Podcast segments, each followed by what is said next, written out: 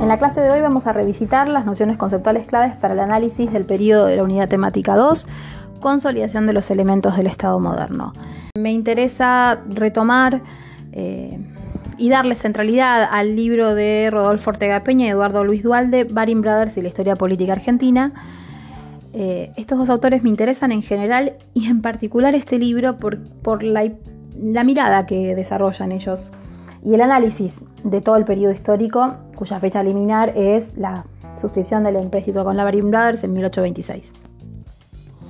Lo interesante es que los dos autores van a pensar eh, la incidencia de la deuda externa en, eh, el contexto político eh, y en particular en el contexto político en el que surge y se consolidan los elementos del Estado moderno argentino, a saber, poder, territorio y población.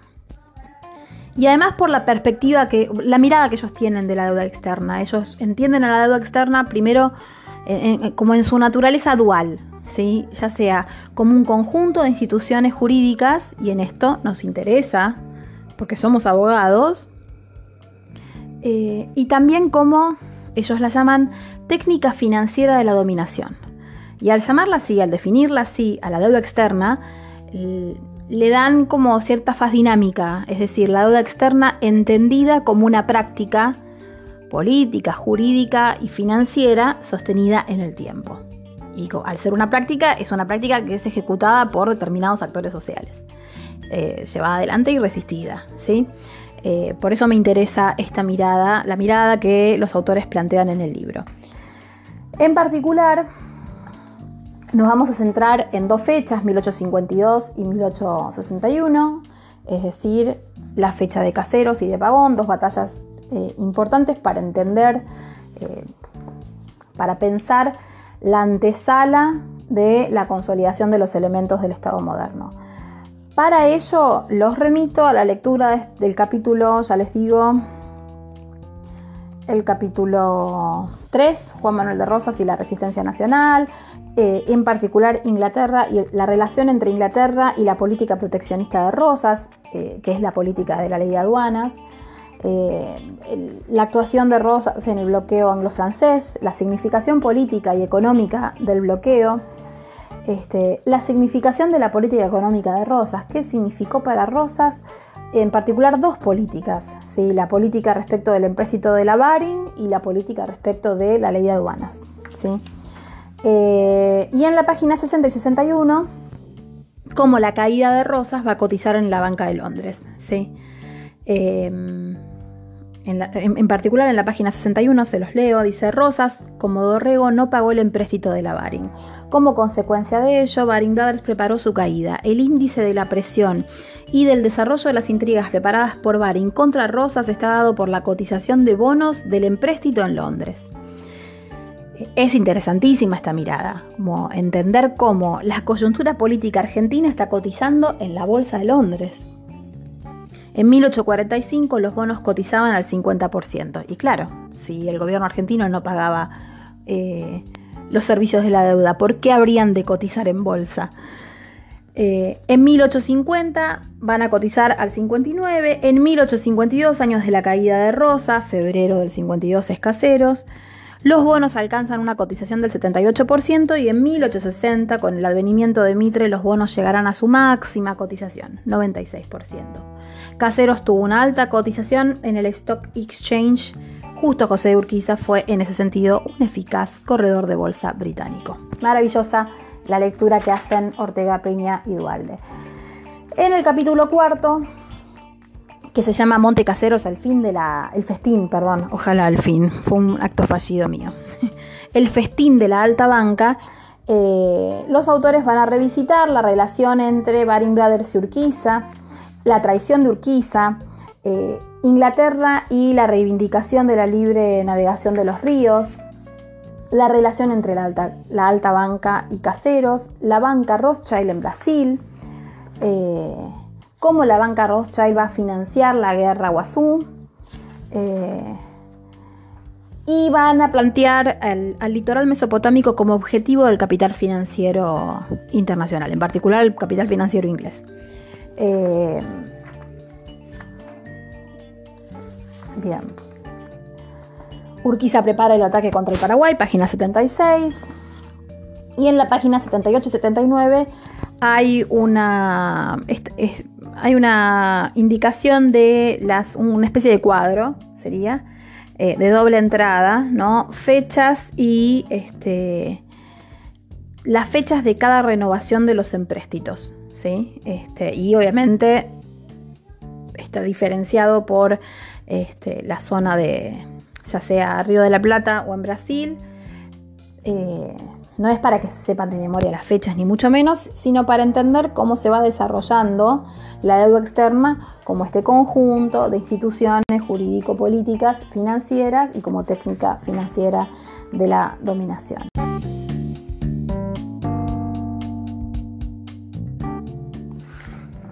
En el capítulo 5 de La Barin Brothers y la historia política argentina, los autores Ortega Peña y Dualde se refieren a Mitre como el mandatario inglés y plantean ¿sí?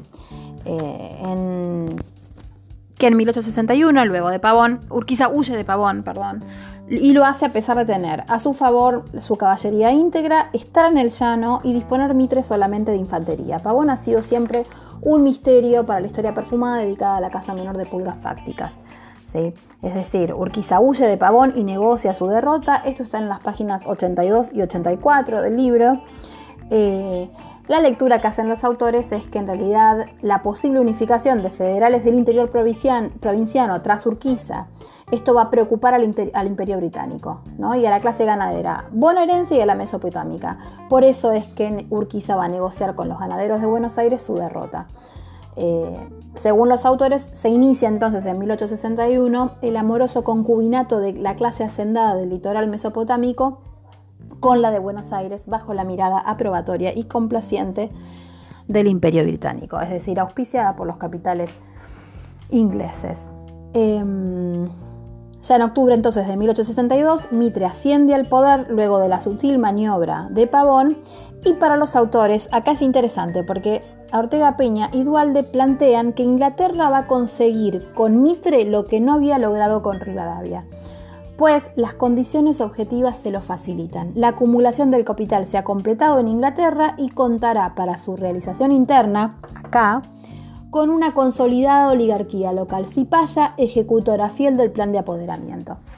¿A qué se refiere con las condiciones objetivas? están hablando, ¿a qué se refieren los autores? Están hablando del desarrollo de las fuerzas productivas y de las relaciones de producción. Este, es decir, a cuál es el sustrato material. Eh, en algún punto es un mercado ordenado bajo la lógica capitalista. Con eso eh, cuenta Mitre cuando este, asciende al poder en 1862.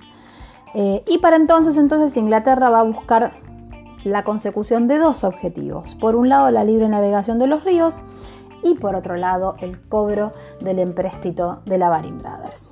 ¿sí?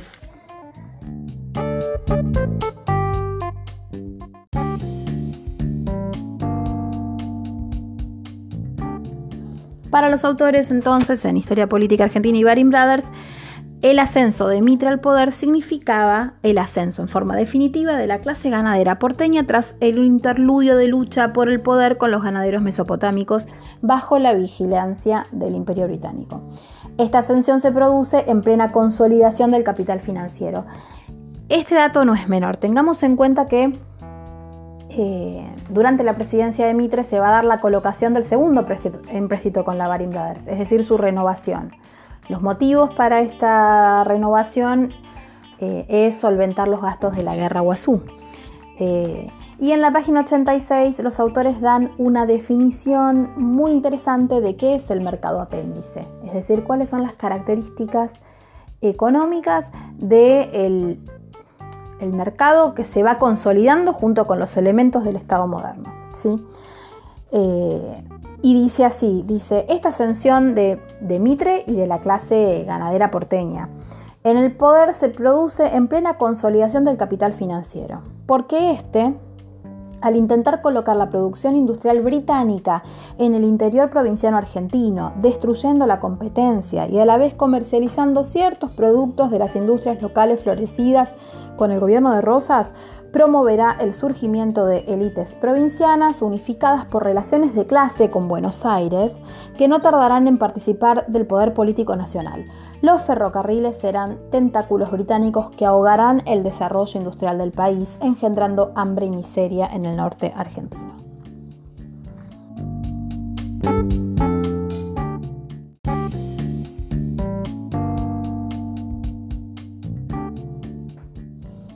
¿Por qué entonces los autores lo llaman a Mitre el mandatario inglés? Porque Mitre será quien ofrezca desde la presidencia de la nación seguridad jurídica y orden al capital financiero inglés para desarrollarse.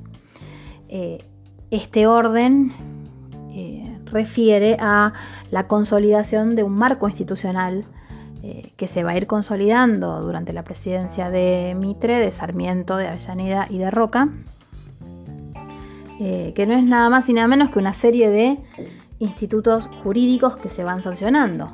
En el caso de Mitre en particular, la Ley de Crédito Público Nacional o la Ley de la Caja de Amortización, que son los marcos legales que, este, que sancionan, por ejemplo, la inconvertibilidad del peso argentino. ¿Qué significa sancionar la inconvertibilidad del peso argentino? Significa encontrar una justificación legal para la emigración de nuestras reservas de oro hacia Inglaterra. Y esto sin caer en tecnicismos que nos exceden, es interesante para pensar a la deuda externa como una praxis que se va instalando, que va encontrando eh, niveles de institucionalización eh, y que genera determinadas consecuencias. ¿Qué quiero decir? Tengamos en cuenta que a la periferia o a las colonias informales como la Argentina de fines del siglo XIX llegan los papelitos de colores, no llegan las libras esterlinas y emigran desde acá las reservas de oro hacia los bancos de Inglaterra. Eh, en un contexto, vale decir, muy interesante, o sea, muy particular, que es la caída de las reservas auríferas en Inglaterra. Eh, así que esto para que lo tengamos en cuenta. Y los autores lo que plantean, la lectura que ellos hacen es que estas instituciones legales eh, de la deuda externa son las instituciones rivadavianas, ¿sí? que retornan perfeccionadas de la mano de una clase social. A ver, será algo así como que a principio del siglo XIX, para mil, bueno, a principio, 1826, durante la presidencia de Rivadavia y con la firma del primer empréstito de la Baring Brothers, hay una clase social dominante eh, que se dedica a una actividad económica que es el comercio. Son comerciantes. Esta clase social hacia fines del siglo XIX ya se consolida como oligarquía terrateniente, ¿sí? Este, y consolida su poder a partir de la legalización de la deuda externa, es decir, este, la consolidación de determinadas prácticas financieras. ¿sí?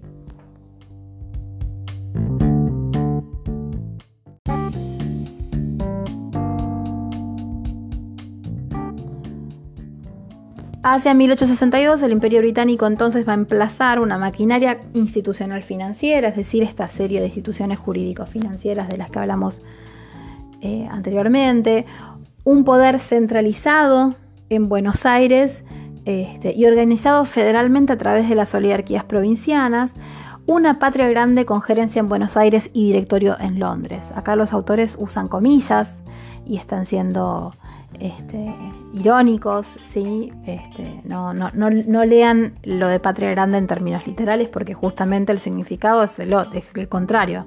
El proyecto es de patria chica. La Constitución de 1853 será el programa normativo que se reajusta en 1860 a los intereses porteños. El, el ferrocarril será la realización práctica del proyecto jurídico, es decir, intentar em, el intento por integrar al mercado internacional a la Argentina como mercado apéndice orientado al interés extractivo del Imperio Británico. ¿sí? Este, y por último, el ejército mitrista será el reaseguro armado del esquema, es decir, el brazo ejecutor de este proyecto político, jurídico, económico. Eh, fíjense cómo aparecen entonces los elementos del Estado moderno, la Constitución Nacional, eh, el ejército, el ferrocarril, eh, Bien, esto está en las páginas 88 y 89.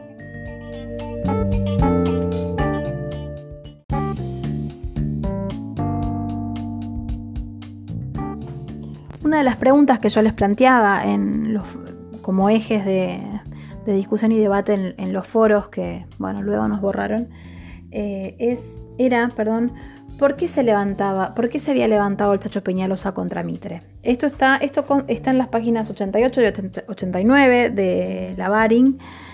Em, y es interesante para, pensar, a ver, complementa la mirada que nos ofrece Piña en, este, en el video Ver la Historia, ¿no? Porque Piña nos, nos, nos ofrece una mirada del Chacho Peñalosa como un líder popular, muy sensible a las injusticias cometidas contra el pueblo campesino y contra el pueblo trabajador. Eh, pero me parece que le falta en realidad, este, eh, le, falta profundizar un poco en cuáles son los motivos del levantamiento del Chacho Peñalosa, ¿no? Este, y esto sí lo pueden hacer Ortega Piña En la página 89 los autores plantean esto. Dice, presionado por las masas populares del norte argentino, Peñalosa, viejo soldado de la patria, se pronuncia. Estas masas, que desde el punto de vista de clase, es decir, desde el lugar que ocupan en las relaciones de producción, son campesinos sin tierras, agricultores sin mercado, pastores sin rebaños, artesanos liquidados por el librecambio inglés, no eran cultos a los Sarmiento, pero no ofrecerían la Patagonia al extranjero como este. No habrían leído a los románticos como Florencio Varela, pero nunca pedirían intervenciones extranjeras a nuestra patria. No eran bandidos, como los calificaba invariablemente los diplomáticos británicos en sus informes. Solo luchaban por sus reivindicaciones económicas, su dignidad personal, la libertad de sus hijos, la soberanía de sus tierras, todo ello sin pretender sojuzgar a los pueblos hermanos. Estos eran los hombres que exigirían el pronunciamiento continuo e incondicional de el Chacho Peñalosa contra Mitre y sus servidores liberales. Página 89.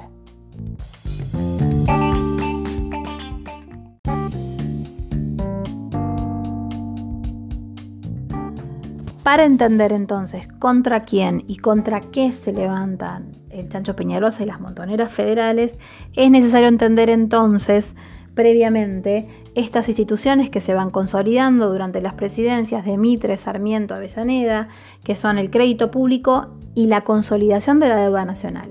Es decir, una serie de, de leyes que van a este, tender a la consolidación de la deuda nacional. ¿Qué significa consolidar la deuda nacional?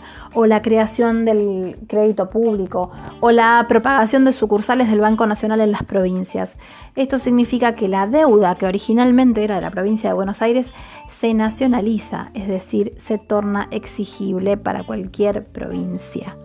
Este no es un dato menor. Frente a esta maniobra financiera del capital financiero inglés y de sus socios locales es que eh, se levantan las masas populares. Esto, los autores, eh, les leo una cita de la página 97. Dice, este, ante la maniobra financiera análoga a la Viana, el Chacho Peñalosa organiza la montonera. Comienza así su heroica lucha en el norte argentino. No se trataba de un levantamiento irracional, no vale la pena analizarlo a la luz del pretendido enfrentamiento civilización o barbarie. La antinomia civilización o barbarie no explica eh, el conflicto eh, en sí, al contrario, lo, distorsiona. Em, los montoneros o las montoneras de Peñalosa tenían, en el claro sentido propio de las clases sociales oprimidas que vivencian su situación al nivel de sus necesidades, sabían espontáneamente que eran víctimas de la maniobra artera del imperialismo inglés. Ninguno de ellos había leído a Adam Smith, pero conocían vitalmente el efecto destructor del libre cambio. No estudiaban a Marx, pero sabían por experiencia de los efectos devastadores de la plusvalía capitalista. No tendrían la posibilidad histórica de leer a Lenin, pero habían sentido en carne propia los efectos de los empréstitos y los bancos extranjeros.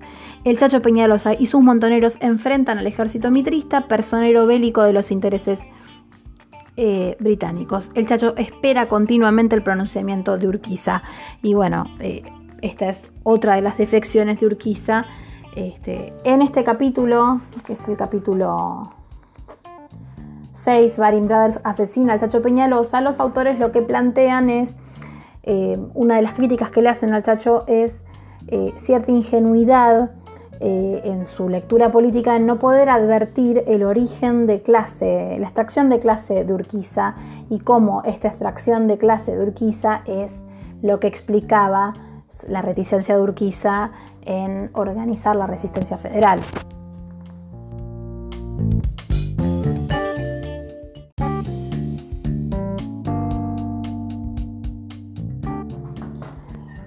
Para explicar la significación del asesinato del Chacho Peñalosa, eh, los autores utilizan una cita del propio Mitre, ¿no? Eh, esto está en la página 99. Eh, cuando Mitre escribe a Marcos Paz, mejor que entenderse con el animal de Peñalosa es voltearlo, aunque cueste un poco más. Aprovechemos la oportunidad de los caudillos que quieren suicidarse para ayudarlos a morir. Al Chacho es preciso que se lo lleve el diablo. Su levantamiento, dicen Ortega Peñidual, del levantamiento del Chacho, alteraba el orden y la tranquilidad pretendidos por la alta banca. Su muerte preparaba también el terreno para una nueva operación de Rothschild y de la Baring, la invasión del Paraguay. Agresión tan calculada y cruel como las coetáneas del neocolonialismo. Los realizadores de la misma serían los dos cómplices de Baring en la muerte de Peñalosa, Mitre y Sarmiento. Al igual que el Chacho, Francisco Solano López esperaría inicialmente el nunca realizado pronunciamiento de Urquiza. La invasión del Paraguay también era un acontecimiento que la Baring Brothers no permanecería ajeno, muy por el contrario.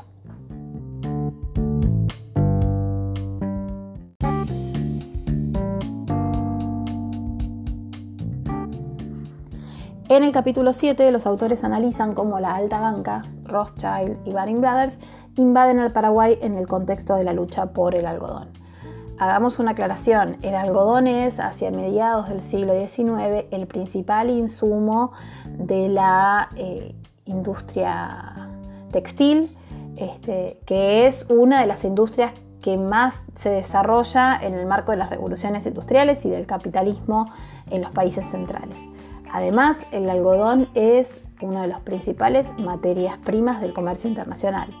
En el contexto de la guerra de secesión norteamericana, Inglaterra pierde al principal mercado proveedor de este insumo del algodón y se lanza entonces al globo en búsqueda de mercados cautivos y zonas templadas este, y territorios aptos para el cultivo del algodón. En la página 102 los autores dirán, acosada por la falta de materia prima, la rubia Albión, Inglaterra, se lanza hacia la conquista de nuevas zonas de explotación. La India, Egipto, China y Brasil le venderán algodón, pero no en grado suficiente como para mantener el alto nivel de producción alcanzado. Comenzaba así el cotton boom o crisis del algodón que durará hasta 1867. La desesperación de los industriales británicos y de la alta banca que lo financiaba se acrecienta. Entre Ríos, Corrientes, Misiones y Paraguay, como hemos dicho, fueron sindicados por científicos británicos como zonas excepcionales para lograr cultivos de la mejor calidad. Sonamos. ¿Qué significa esto? Esto se va a traducir en eh, la reivindicación por la libre navegación de los ríos. Esto surgió en alguna de las clases que hemos, o de alguno de los intercambios que hemos mantenido en los grupos de WhatsApp, surgió y yo les pedí que presten atención a cuáles eran los intereses detrás de la reivindicación de la libre navegación de los ríos. Los autores dirán en la página 103, desde la caída de Rosas, la libre navegación de los ríos fue uno de los objetivos inmediatos de la diplomacia extranjera. Eh, en el caso particular del río Paraguay. La libre navegación a través del río Paraguay no solo le abría la posibilidad de imponer a su Majestad Británica el libre cambio a todos los paraguayos, de capturarle el algodón, la yerba y el tabaco. La libertad de ese río permitía además la comunicación con Bolivia a través del Bermejo y del Picomayo. La época de los López, conocida como Lope Tiempo, sería precisamente la resistencia nacionalista a esta penetración imperialista, que es este, el proyecto político de José Gaspar Francia este, de la formación de un Estado moderno aislacionista y nacional. Esto es el Lope Tiempo. ¿sí? Para derrotar al Paraguay, Inglaterra moviliza a las interesadas oligarquías locales. Los soldados aliados, aliados perdón, muy particularmente los argentinos, no han ido al Paraguay para derribar una tiranía, sino que han ido a reivindicar la libre navegación de los ríos. Instrumentadas por el Foreign Office, las oligarquías de Brasil, Argentina y Uruguay se arrojan sanguinariamente en nombre de la libertad sobre el Estado más libre de América. Así es como entonces la alta banca va a estar financiando y diseñando eh, la guerra de la triple infamia o la guerra Guazú o la mal llamada guerra de la triple alianza. Las bancas van a coparticipar en la conducción diplomática de la guerra contra el Paraguay. Rothschild y Baring financian durante años eh, a los invasores y también van a financiar al mismo tiempo a, las muertes de los montoneros que se van a levantar contra Mitre en defensa del Paraguay y de la Unión eh, Sudamericana. Al terminar la guerra, las dos bancas, la, alta banca endeuda al Paraguay con empréstitos usurarios. Eh, eso para que tengamos idea entonces de cuáles son los planteos, o sea, cuáles son los intereses detrás de este, o sea, pensar este, la guerra del Paraguay desde la acción del imperialismo inglés y de a través de las casas financieras. Eh, en la página 107, Francisco Solano López, frente a la Alianza Infame, dirá, algodón, dirán los autores, algodón, libre navegación, empréstitos, límites territoriales, ganancias comerciales, destrucción industrial, poder político, ambición y temor decidieron la guerra de la doble alianza entre el capital financiero y las oligarquías locales drama de personajes americanos con protagonistas y un autor de oculto, Inglaterra, puesta en evidencia por la investigación histórica auténtica. Frente a toda esta carroña financiera y política se yergue Francisco Solano López, encarnación histórica de la clase campesina paraguaya, dueña de sus tierras y de su trabajo y defensor del monopolio de la industria nacional y máxima expresión del ejército popular al servicio de su país.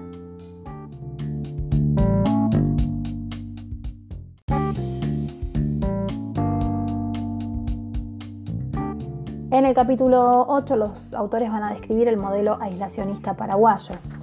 En la página 110 refiere al proteccionismo de Paraguay de esta manera. Dice, el Paraguay proteccionista de Francisco Solano López era el resultado de la política iniciada por José Gaspar Rodríguez de Francia. Este último no había aceptado la modalidad británica en el proceso de las revoluciones iniciado hacia 1810. Su aislacionismo fue la réplica acertada del libre cambio impuesto por Inglaterra a todo el continente, aceptando la estructura económica heredada de las misiones jesuíticas, manteniendo la unidad de su pueblo a través de la respetada cultura religiosa e influido por la revolución comunera, José Gaspar de Francia salvó al Paraguay de la inundación británica de mercaderías, de la política de estructura de sus posibilidades nacionales. Eh, y en la página 111 describe eh, cómo se va a conformar em, el modelo económico paraguayo. Francisco Solano López, hacia 1862, asume la dirección de un Paraguay sin deuda externa ni bancos, con el oro como patrón moneda. López contrata auténticos técnicos europeos que colaborarán en la dirección de los talleres de fundición en los cuales funcionan los primeros altos hornos de Sudamérica. El ferrocarril de Villarrica en Asunción da al pueblo un utilísimo servicio público. Las fábricas de losas elaboran utensilios indispensables para la vida cotidiana, en tanto que los astilleros permiten al Paraguay contar con una importante marina mercante nacional. Estamos hablando de 1860 el Paraguay de Francisco Solano López exporta yerba, tabaco, cuero, aguardiente y productos agroganaderos. Esta producción es el resultado del trabajo de tierras que son propiedad de campesinos y del monopolio estatal. El régimen de la tierra, la monopolización del comercio exterior, la producción interna son eh, nos llevan directamente a la conclusión de que Solano López consolidó un ejemplar capitalismo de Estado de la República del Paraguay. La República importa solamente armas y municiones, fabrica su propia pólvora, se prepara lentamente, eso sí, para resistir a la agresión colonialista. Para ello cuenta con un ejército popular, no profesional, de carácter miliciano, un ejército americano, verdadero pueblo en armas. Eh, más adelante en el capítulo explican los autores la, última, una de las últimas defecciones de Urquiza este, respecto de este, de Solano López y lo explican en el marco no de una decisión personal de Urquiza, sino en el marco del análisis que ellos hacen de la extracción de clase de Urquiza. Urquiza pertenece a una clase social, que es la clase ganadera, que se va a someter a los diseños del imperialismo inglés. Eh, y luego el capítulo termina ¿sí? con, bueno, con esta descripción ¿no? de este en qué consistió también el levantamiento de López Jordán y el asesinato de Urquiza.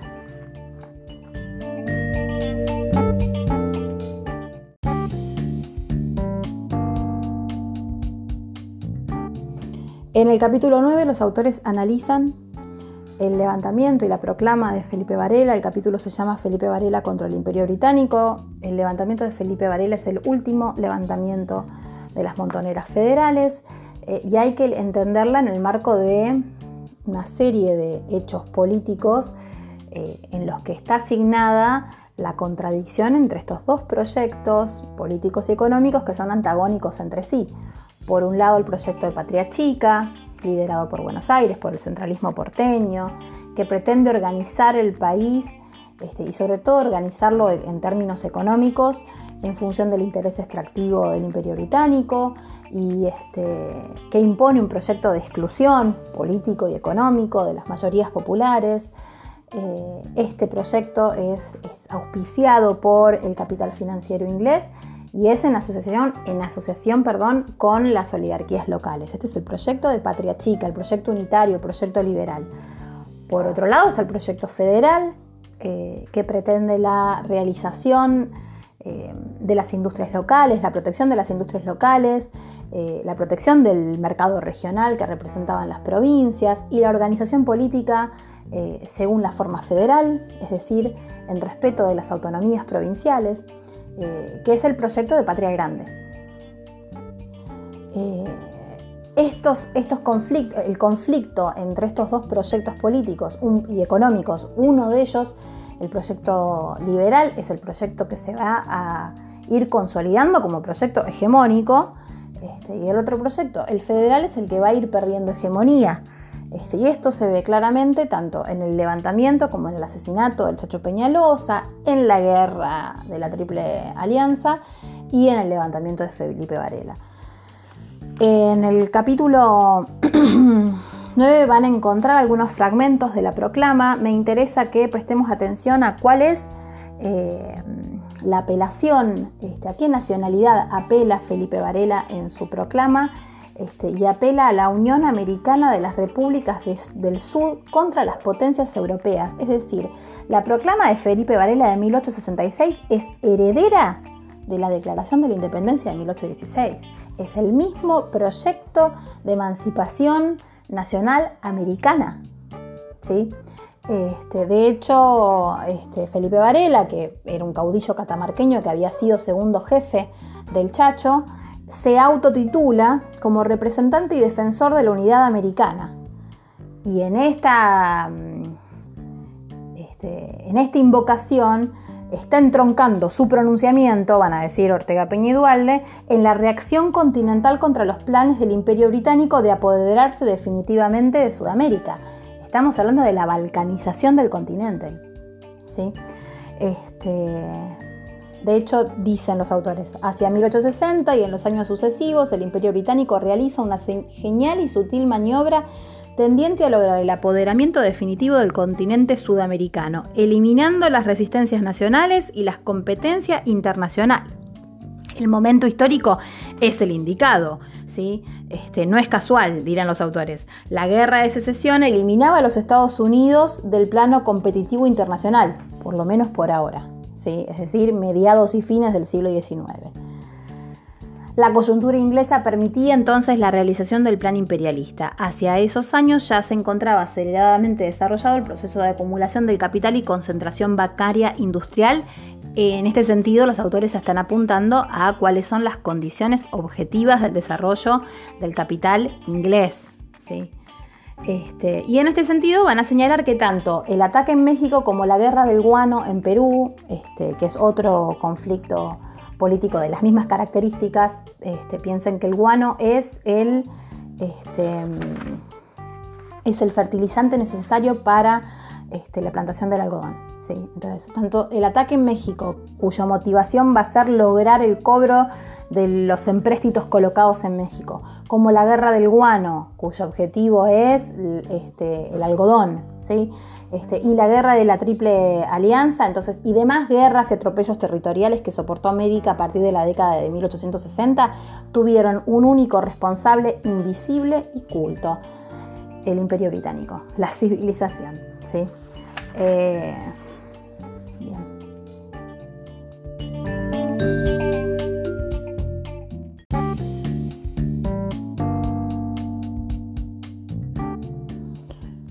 Recordemos que el levantamiento de Felipe Varela se da dos meses después de la consolidación de la deuda externa. ¿Qué es la consolidación de la deuda externa o nacionalización de la deuda externa? Es la maniobra del capital financiero inglés, de la mano de las oligarquías locales de lograr la sanción y la consolidación de una serie de institutos jurídicos, ya los habíamos mencionado, pero las repito, la Ley de Crédito Público Nacional, la caja de amortización, la propagación también de sucursales del Banco Nacional en las provincias. A partir de estas medidas que se toman durante la presidencia de Mitre y que se culminan con la presidencia de Sarmiento, se nacionaliza la deuda de Buenos Aires, es decir, se torna exigible para todas las provincias y para todo el país la deuda original de la provincia de Buenos Aires. ¿sí? Por eso, Baring Brothers comprendía, dicen los autores en la página 123, con claridad que el pronunciamiento varelista no solo hacía peligrar la estabilidad del gobierno de Mitre, sino que con sus postulados eminentemente nacionalistas y americanos y con su categórica defensa de las empobrecidas economías provinciales, era una formal declaración de guerra contra el imperio británico y a la banca cuyos intereses representaba. Por eso el capítulo se llama Felipe Varela contra el imperio británico. Sí.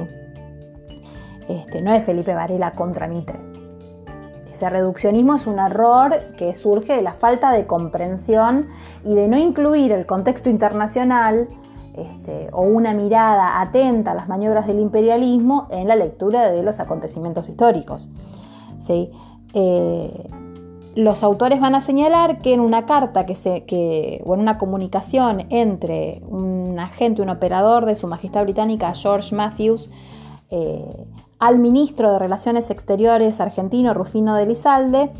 Este último, el, operador británico, le ofrece el apoyo total de Inglaterra contra la Revolución Popular de Felipe Varela, que a su juicio amenaza con dominar todo el país y no hace más que reconocer el peligro que importa para los intereses británicos y en especial para la Baring Brothers, la montonera argentina dispuesta a cambiar el destino de la patria.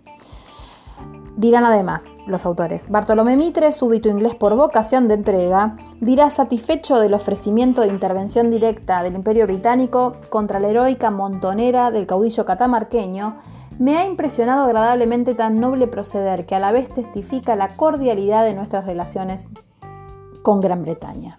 Esto está en la página 124. Bien, al finalizar ese capítulo, lo que señalan los autores es que este,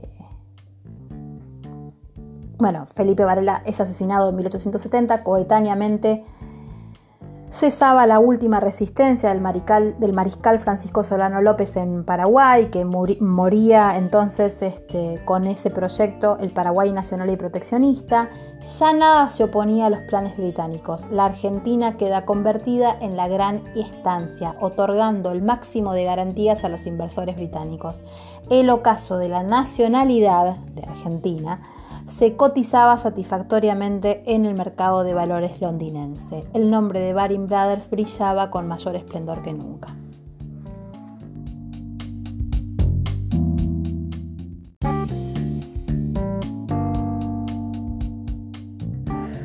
En este punto me gustaría sumar al análisis de Ortega Peñidual de la mirada de Jorge Abelardo Ramos, historiador, que en su libro Revolución y Contrarrevolución en Argentina del patriciado de la oligarquía este, refiere a, las palabras de José Hernández, el autor del Martín Fierro. Eh, diez años antes de escribir el Martín Fierro, José Hernández se refiere al bárbaro Sarmiento y este, al asesinato del Chacho Peñalosa y dice, los salvajes unitarios están de fiesta, celebran en estos momentos la muerte de uno de los caudillos más prestigiosos, más generosos y valientes que ha tenido la República Argentina. El Partido Federal tiene un nuevo mártir, el Partido Unitario tiene un crimen más que escribir en la página de sus horrendos crímenes.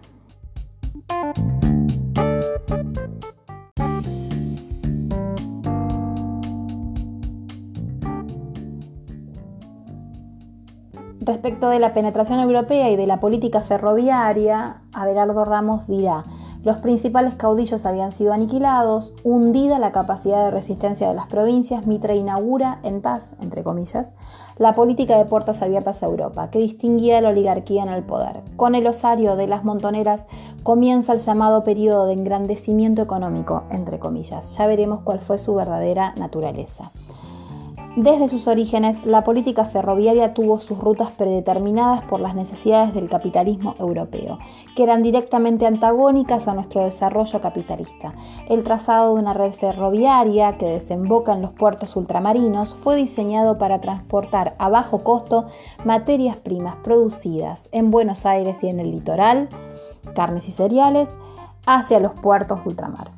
Dicha estructura ferroviaria creó una nueva realización de fuerzas en la Argentina. Fue el marco de hierro de nuestra colonización nacional. Y acá en este punto, Abelardo Ramos cita a Ferns, un historiador canadiense muy interesante, que dice, la inversión ferroviaria tenía por objeto conquistar los mercados, que era de donde se obtenía el mayor margen de ganancias. Los contratistas de ferrocarriles, Brassey y Witts, fueron los principales promotores ingleses y los mayores en el ferrocarril sur. Otro era Thomas Brumwald, un ingeniero civil que obtuvo el primer contrato de la compañía para marcar las rutas entre Buenos Aires y Chascomús. De la misma forma, los comerciantes que participaron como organizadores e inversores pueden haber considerado la inversión no como un fin en sí misma, sino como un medio para mejorar las oportunidades comerciales, las cuales eran eh, el principal ingreso.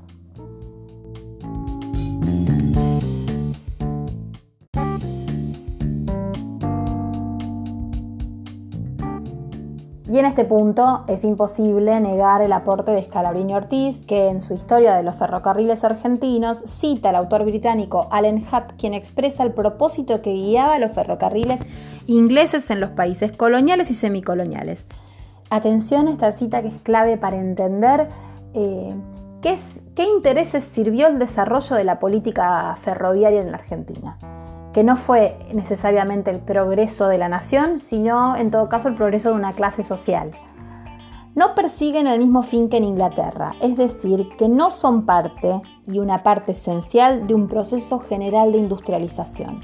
Esos ferrocarriles se emprenden solamente, simplemente, para abrir tales regiones como fuentes proveedoras de productos alimenticios y materias primas, tanto vegetales como animales, no para apresurar el desarrollo social por un estímulo a las industrias locales. En realidad, la construcción de ferrocarriles en los países coloniales y subordinados es una muestra de imperialismo cuya esencia es su función antiprogresista.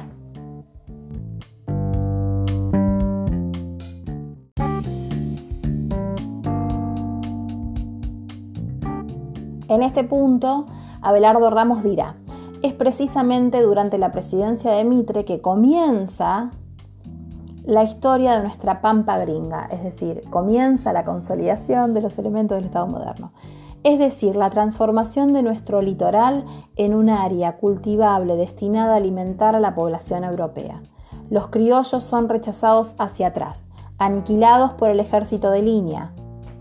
Ejemplo, las campañas de pacificación eh, llevadas adelante por Mitre y por Sarmiento, o bien agotados en la guerra contra el indio, las campañas al mal llamado desierto, o sometidos al estatus de paria, proceso desgarrador que José Hernández describirá en su poema épico, está hablando del Martín Fierro.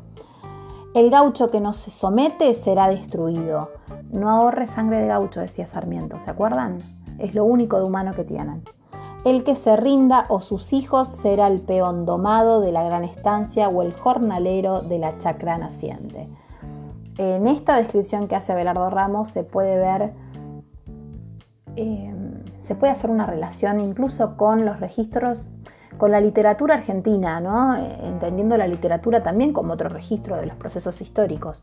Eh, fíjense cómo la figura del gaucho que desobedece y que desafía al orden que, pretende imponer la oligarquía se retrata en el Martín Fierro de José Hernández, mientras que en, este, en Don Segundo Sombra, la obra de Guiraldes, eh, se retrata ya la figura del gaucho doblegado.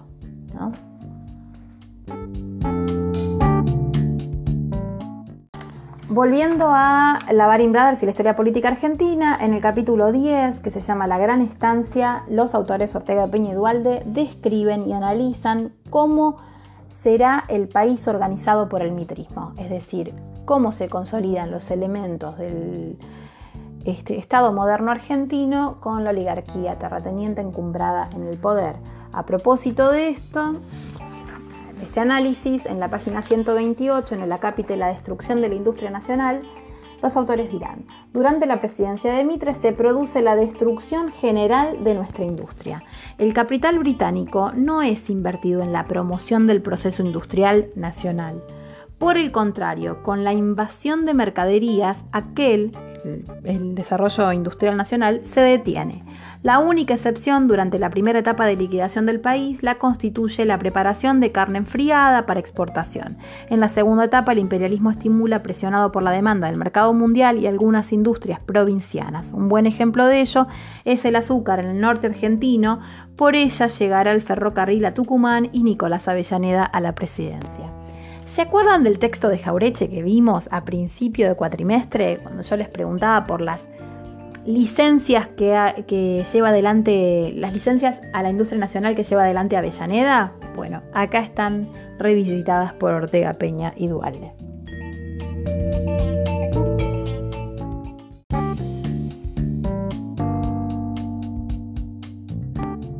Y en la página 129 hacen una excelente descripción de las instituciones jurídicas eh, del modelo agroexportador, ¿no? Dicen, las aspiraciones a la nacionalidad de que hablaba don Bartolo, por Mitre, no tuvieron otro resultado que el de asegurar la penetración británica y la destrucción de los recursos naturales.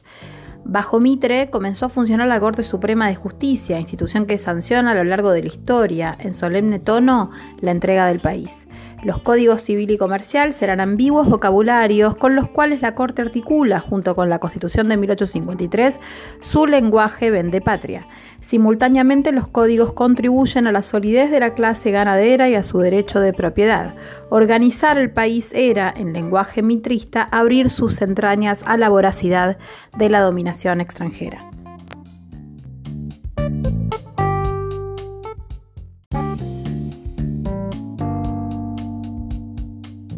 Respecto de la presidencia de Sarmiento, 1868-1874, eh, los autores dirán que Sarmiento es la culminación primaria del mitrismo.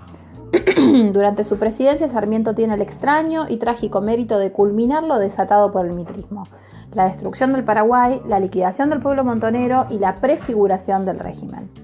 En su presidencia, el capital extranjero, ya en, en franca manifestación imperialista, recordemos que ya se ha logrado durante el midrismo la consolidación de la deuda externa, eh, el capital extranjero se lanza a colocar empréstitos en las provincias argentinas. Esto está en la página 133.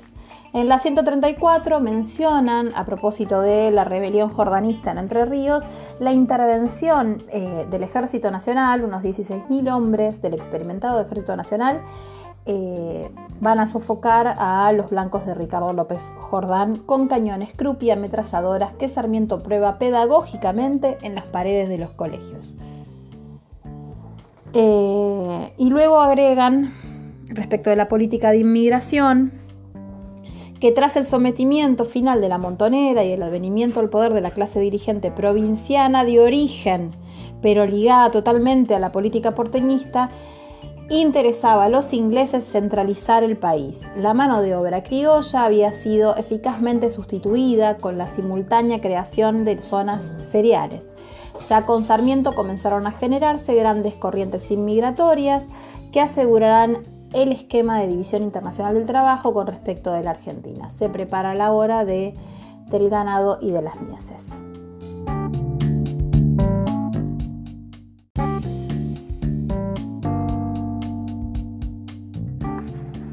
Hacia finales de la presidencia de Sarmiento se empiezan a constatar las consecuencias de eh, los efectos de la crisis internacional de 1873 en la economía argentina.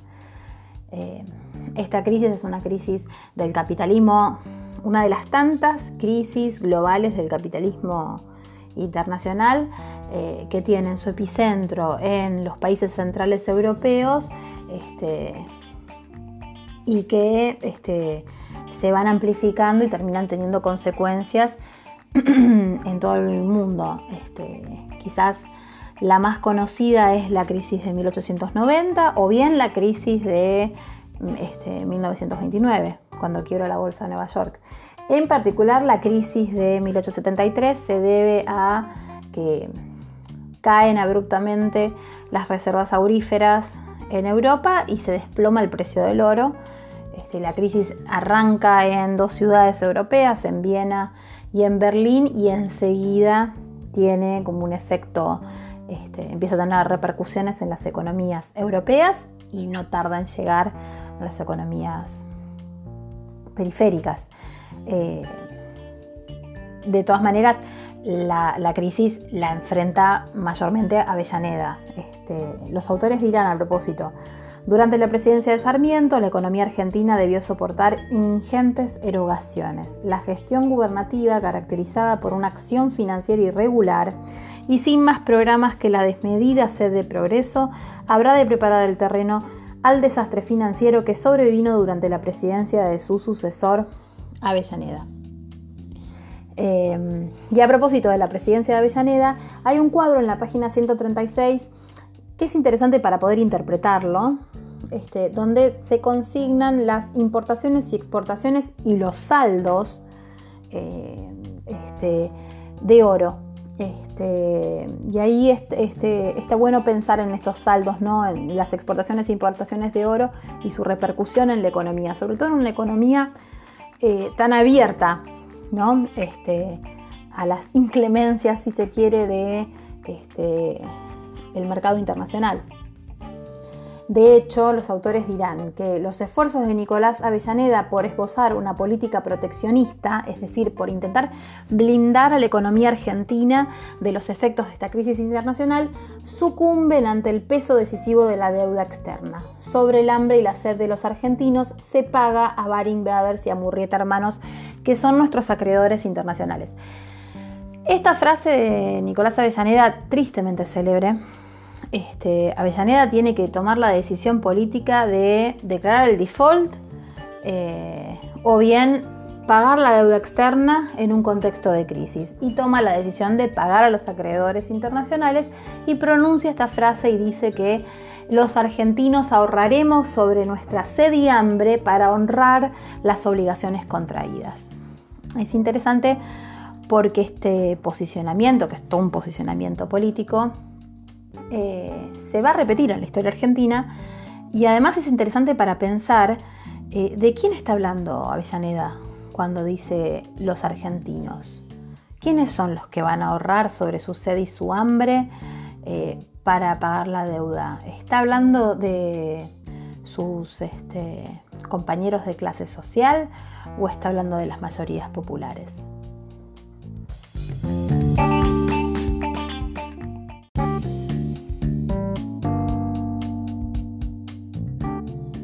Respecto de la campaña al desierto liderada por Roca, mal llamada campaña al desierto, porque la Patagonia no era ningún desierto, era un territorio extenso, poblado por casi 2.000 habitantes, un poco más de 2.000 habitantes, pueblos originarios que van a ser exterminados por incursiones militares cuyo objetivo es correr la frontera y anexar tierras productivas al modelo agroexportador.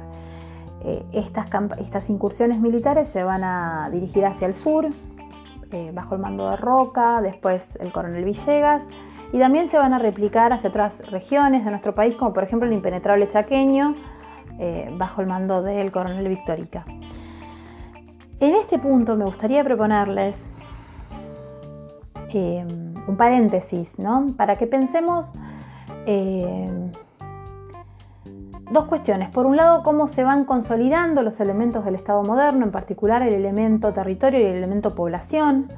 Eh, su relación con el genocidio de los pueblos originarios y el genocidio gaucho, cómo el ejército nacional es utilizado para el exterminio de poblaciones, este, persiguiendo objetivos económicos, como es anexar tierras productivas a un sistema económico que beneficia a un sector social. Eh, y también pensar eh, la falsa antinomia civilización o barbarie, es decir, que, nos cuestionemos cuán civilizada fue la civilización que consolidó los elementos del Estado moderno argentino. Eh, en este punto me gustaría traer a colación un fragmento de una tesis doctoral de un autor que se llama Fernando Williams, este, la tesis es este, sobre la colonización, el espacio público y el paisaje en el Valle de Chubut.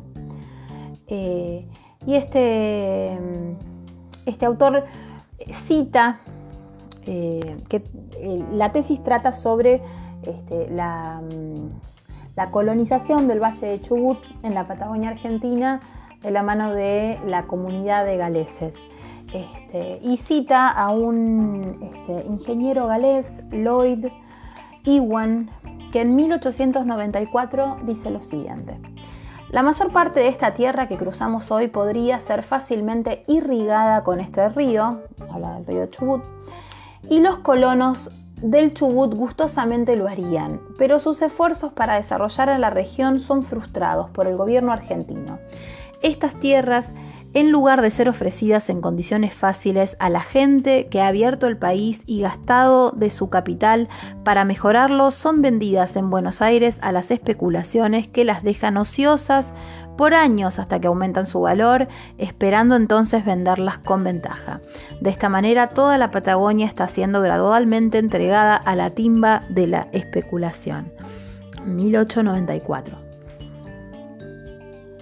Traigo este, este fragmento a colación porque en una de las comisiones surgió la pregunta de eh, por qué nunca se llevó adelante o por qué nunca se pudo llevar a cabo una reforma agraria, es decir, la distribución del de, este, factor de riqueza en la economía argentina, que es la tenencia de tierras. Eh, bien, esta respuesta la responde Rapoport cuando, lo vamos a ver más adelante, pero que cuando describe las prácticas de cómo la oligarquía en el poder tendió a consolidar el latifundio, es decir, la concentración de grandes extensiones de tierra en pocas manos, en pocos propietarios.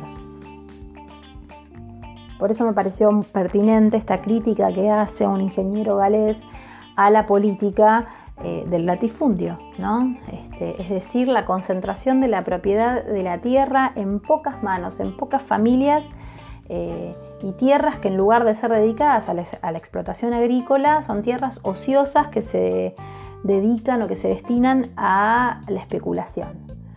Eh,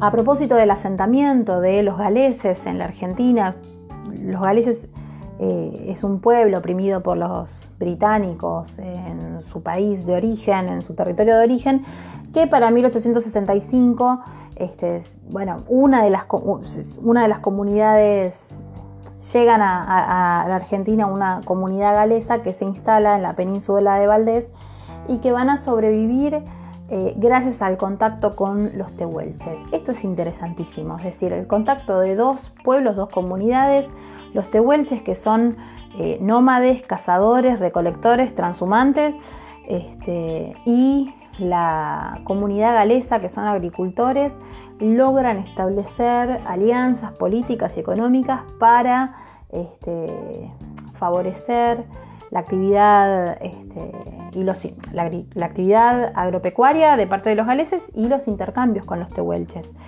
Eh, otro registro que encontré de esta interacción que me interesa porque así se va derrumbando de a poco este mito de que la interacción entre los europeos y los pueblos originarios necesariamente tiene que ser, eh, que no pueda ser pacífica.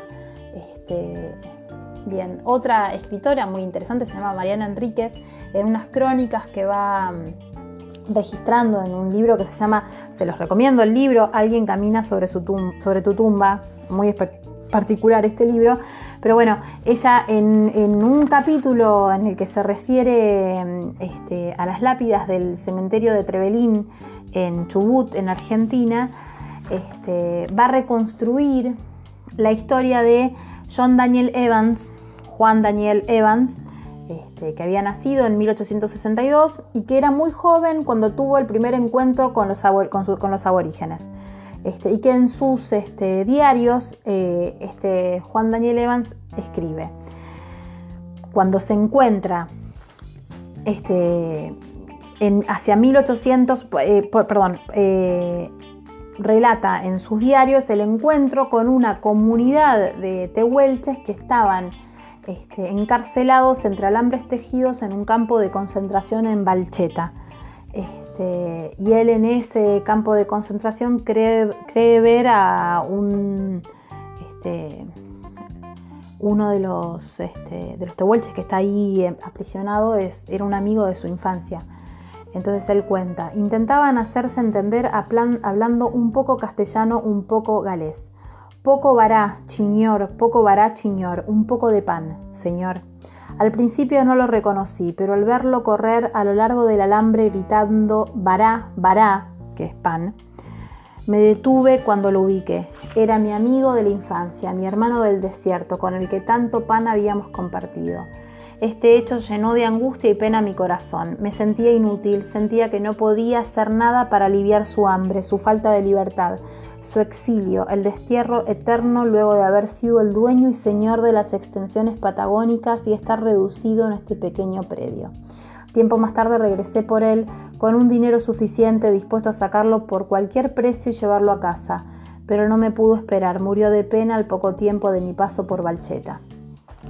Este es el, eh, el testimonio de Daniel Evans, John Daniel Evans en su diario este, que describe la práctica del ejército de Roca, eh, las prácticas genocidas, de este, utilizar al ejército nacional para anexar tierras productivas al modelo exportador y a su paso exterminar a la población originaria y a aquellos que sobrevivían, como bien menciona eh, Felipe Piña en el capítulo que vimos de ver la historia eran reducidos a este, campos de concentración y aquellos que sobrevivían esto último se repartían eh, como personal, este, mano de obra esclava entre las familias eh, patricias. Eh, a propósito de esto, también les recomiendo un documental que se llama Damiana De 2015 del director Alejandro Fernández Mojuan, que relata la historia de una niña de la etnia Aye, una niña de tres años que sobrevive eh, una matanza llevada adelante por colonos blancos eh, de su comunidad en, este, en el impenetrable chaqueño y que es capturada luego en la selva chaco-paraguaya este, y se convierte en, estudio, en objeto de estudio de antropólogos. Eh, el documental acompaña el reclamo de la comunidad de los Ayé en la repatriación, repatriación perdón, de los restos de Damiana, porque sus restos son este, encontrados, este, fueron repartidos. Su cuerpo hoy se exhibe en el Museo Nacional de Ciencias Naturales en la ciudad de La Plata, Ciencias Naturales, eh, y su cabeza fue decapitada y fue, eh, su cabeza es enviada como restos socios para ser exhibidos en un museo en Berlín. Eh, este documental lo pueden ver en, creo que está, si no me equivoco, en la plataforma cine.ar. eh, de, cine argentino, hay que hacerse un usuario, pero está gratuito el documental y nos sirve para pensar eh, esto que yo les decía antes, ¿no? De, bueno, cuán civilizada fue esa civilización que en nombre de la civilización exterminó eh, a los pueblos originarios y a los gauchos argentinos, al nativo. Eh, me interesa en este punto, el documental de Damiana es muy interesante porque los ritos de sepultura, los ritos funerarios, son fundantes de la cultura humana. ¿no? El ser humano es la única especie en, este, en nuestro planeta eh, que entierra a sus difuntos. ¿no? Es decir, son, eh, eh, la práctica de los ritos funerarios son prácticas que se remontan a los neandertales, ¿sí? es decir, al, al, paleolítico medio. Estoy hablando de 230.000 años atrás. Después, bueno, los ritos funerarios son tomados ¿no? por las religiones monoteístas, este, que los van a ir adaptando con ritos este, propios, pero bueno, en definitiva, eh, los ritos de sepultura tienen más de 230.000 años, son fundantes de nuestra cultura. Eh, me interesa justamente que pensemos cómo las prácticas de esta oligarquía en el poder eh, nos hicieron, en nombre de la civilización, eh, nos hicieron remontarnos a más de 230 años atrás, al menos en términos culturales. Es interesante esto, porque justamente esto es cuestionar los dogmas establecidos, la civilización de la generación del 80 implicó una involución cultural de al menos 230.000 años. Eh, para que lo tengamos en cuenta, cuando livianamente eh, pensamos en términos de civilización o barbarie.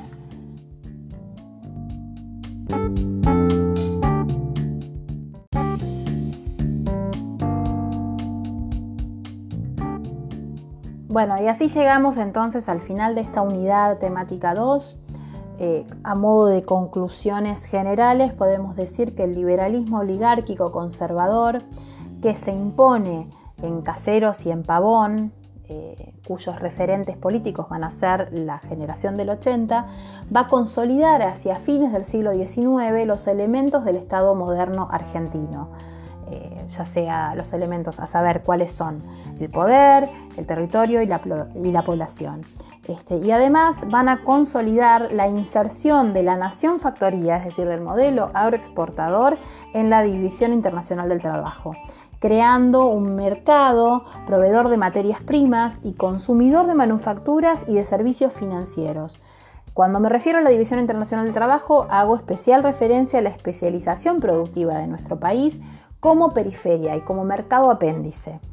Este, esta organización del comercio internacional, ¿sí? que divide a los países centrales como aquellos países que se reservan para sí el desarrollo industrial este, y los países periféricos, este, que son aquellos países que eh, deben proveer al mercado internacional de materia prima, esta organización eh, deriva indefectiblemente en el deterioro de las condiciones de intercambio y al mismo tiempo también eh, deriva en desigualdades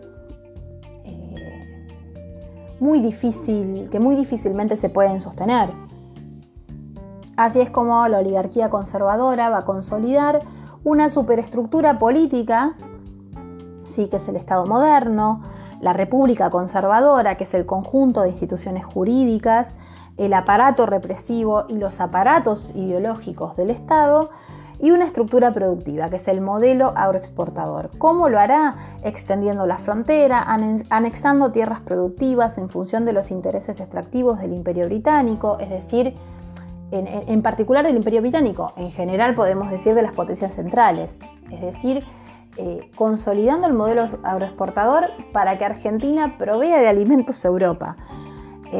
como también exterminando las disidencias políticas al proyecto de Nación Factoría, es decir, todas aquellas proyectos políticos disidentes, en particular la, mayor oposición política que fue el proyecto de Patria Grande, que este, van a representar los líderes, los caudillos federales, van a ser exterminados, este, van a ser este, eliminados por el Ejército Nacional. Y además con el desarrollo de un conjunto de instituciones jurídicas relativas al crédito público, eh, y también al funcionamiento de, como decía antes, del aparato represivo.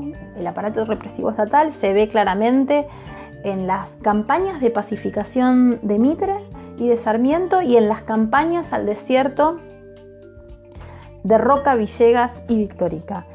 Este, y también en los, aparatos ideológicos del Estado. Y esto se ve claramente en la política de inmigración eh, y en la falsa antinomia civilización o barbarie. Así llegamos entonces a la Revolución del Parque, la Revolución de 1890, la insurrección cívico-militar liderada por Alem que da origen a la Unión Cívica Radical, este, ya nos estamos metiendo en la unidad temática 3, este, y el contexto de la revolución temática es eh, un contexto de crisis económica, es la primera gran crisis capitalista mundial eh, eh, y asociada a la crisis este, de deuda nacional que va a tener que afrontar Avellaneda. En el capítulo 10 así lo, van a explicitar Ortega Peña y Dualde, en el capítulo 10 de la Baring Brothers y la historia política argentina, la gran estancia, así lo llaman los autores. Eh, los autores justamente ponen en juego este, las consideraciones referidas a las lemas de los lemas presidenciales, ¿no? Mitre y su lema de la presidencia, orden y progreso, en qué va a consistir este orden y en qué va a consistir ese progreso.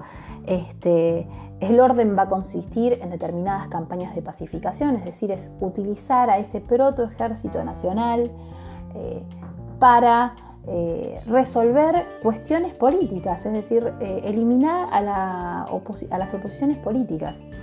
Eh, y además el progreso significará entonces la consolidación del modelo exportador rentístico. En el caso de Sarmiento, los autores dirán que Sarmiento es la culminación del proyecto mitrista, este, el progreso y el orden va a estar dado en la medida de la destrucción del Paraguay, la destrucción de las montoneras federales, que eran opositoras que este, ejercían la oposición al gobierno, y en respecto del, progreso, el capital financiero durante la presidencia de Sarmiento se extiende a las provincias y se termina de consolidar la deuda pública nacional. Eh, hacia 1873, en la primera, durante la primera crisis mundial, Avellaneda dirá este, la tristemente célebre frase ahorraremos sobre la sed y el hambre de los argentinos, este, intenta este, llevar adelante una política proteccionista, este, pero el peso de la deuda es más fuerte. Eh, ¿Y cómo se va a garantizar entonces el pago de la deuda? Al estilo de Rivadavia, con Roca y su campaña, es decir, con la anexión de tierras productivas como garantía de pago de la deuda externa. Por eso el lema de la presidencia de Roca será paz y administración. La conclusión de este periodo histórico es que el furor bolsístico al que nos lleva la oligarquía terrateniente, es decir, emisión de bonos para obras públicas, compra y venta de tierras, ferrocarril, bancos y seguros, este furor bolsístico lleva a la quiebra de la Baring Brothers por no poder pagar las letras giradas a su favor. Este, y en la lectura de Ortega Peña y Dualde es esta, esta coyuntura financiera particular es la que explica la revolución del parque de 1890. Eh, en la mirada de Ortega Peña Dualde, la relación entre la revolución del parque y la crisis eh, financiera de 1873-1890, en ese clivaje que se puede explicar eh, la ruptura que significa la revolución del parque. A modo de para, explicar en qué consistió la revolución del parque y adelantarnos un poquito a la unidad 3, este, podemos decir que es la insurrección cívico-militar, este, llevada adelante por el ejército y por milicias populares, tanto en Plaza Lavalle como en Constitución, como en Retiro, lideradas por Alem, Mitre, Aristóbulo del Valle, Irigoyen, que eran este, referentes de la Unión Cívica, y que es sofocado por el gobierno de Selman, el concuñado de Roca, ¿sí? Este, Selman renuncia, asume, Pellegrini, asume en su lugar su vice, que es Pellegrini. Pellegrini va a dictaminar la, amnistía a los sublevados. El PAN va a conservar, el PAN me refiero al Partido Autonomista Nacional, este, va a conservar el poder. Roca conserva el poder. Este, y el dato a tener en cuenta, según Ortega Peña y Dualde en este punto, para entender la crisis política que significa la revolución del parque es que para 1891 la deuda externa, la nacional, asciende a casi 205 mil millones de pesos oro y la deuda provincial a 141 mil millones. Todas las provincias menos Jujuy pasan a tener deuda externa.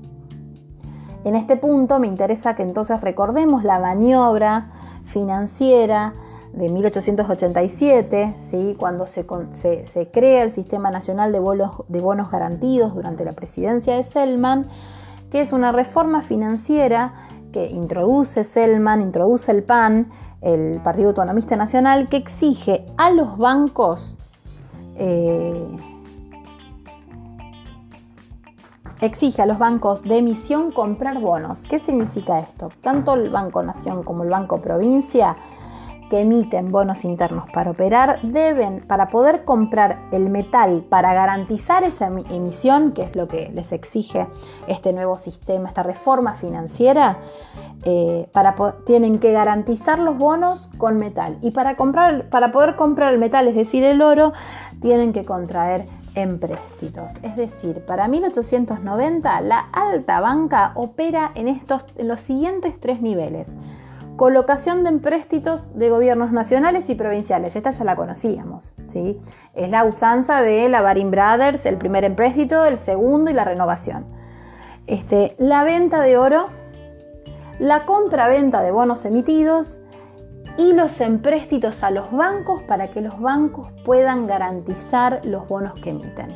¿sí? Esto es el furor bolsístico del que hablan Ortega Peña y Dualde. Y esta, este, esta operación, estas prácticas financieras que llevan adelante, eh, que lleva adelante la alta banca este, británica, es la que lleva a la destrucción del país a nivel productivo y a nivel financiero porque además para 1890 ya no hay más montonera federal que pueda resistir la entrega nacional. En la página 142 eh, del capítulo 10, La gran estancia de la Baring Brothers, hay un cuadro en donde se representa por año, desde la presidencia de Sarmiento en adelante, cómo va creciendo la deuda externa en miles de pesos. Desde, 1870, la deuda externa que estaba evaluada en 47.500 eh, pesos argentinos hasta 1890 que ya llega a 355.000. En la página 146 los autores abordan cuál va a ser el significado y la repercusión de la quiebra de la Baring Brothers este, en la Argentina y en la página 148, el, historiador canadiense Ferns eh, plantea respecto de eh, la crisis financiera lo siguiente, dice, Argentina había detenido su sueño dorado en el año 1888. Al poco tiempo, las inversiones en la Argentina estaban realizadas de una forma que exigían de la economía nacional producir y pagar de una sola vez, pero no solo tenía que producir y pagar de una sola vez, tenía que hacerlo y producir suficientemente como para pagar en oro y plata. Es decir, pagar la deuda, pagar el capital, pagar los intereses, pagar los, que esos son los servicios de la deuda, y además este, pagar el empréstito con el cual se compró el oro y el metal para poder garantizar la emisión de bonos, algo que era imposible. La crisis financiera eh, de 1890 entonces deja en evidencia el país que habían destruido y la semicolonia que habían levantado los ingleses. Así, así lo describen los autores. Eh, y claro, como contracara de las crisis financieras empiezan a aparecer los cuestionamientos al sistema político, es decir, los cuestionamientos de aquellos sectores que están excluidos eh, del sistema económico rentístico y financiero y que también están excluidos del sistema político que consolidó la oligarquía en el, eh, en el poder.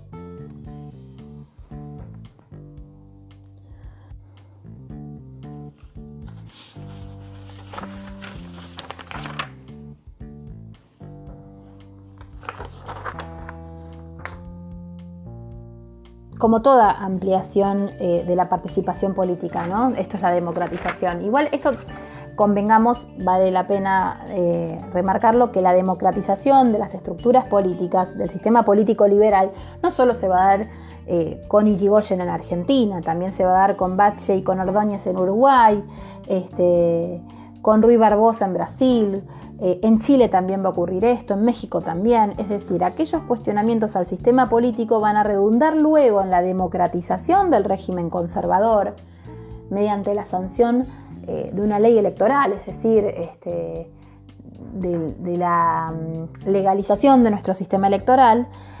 Eh, pero bueno, la hipótesis que autores como Galazo tienen respecto de este periodo que nosotros vamos a estudiar con mayor detenimiento en unidad 3 es que estos cuestionamientos al sistema político no vienen de la mano de este, con un proyecto económico que cuestione la estructura dependiente, sino que son cuestionamientos que solamente se abocan a la cuestión política y que no logran esbozar un proyecto económico que pueda cuestionar la estructura dependiente del modelo agroexportador. Este, es decir, son cuestionamientos políticos que se van a encontrar con dos tipos de límites, con el límite eh, de la falta de cuestionamiento del modelo agroexportador y con el límite de la falta de comprensión del movimiento obrero que se está organizando.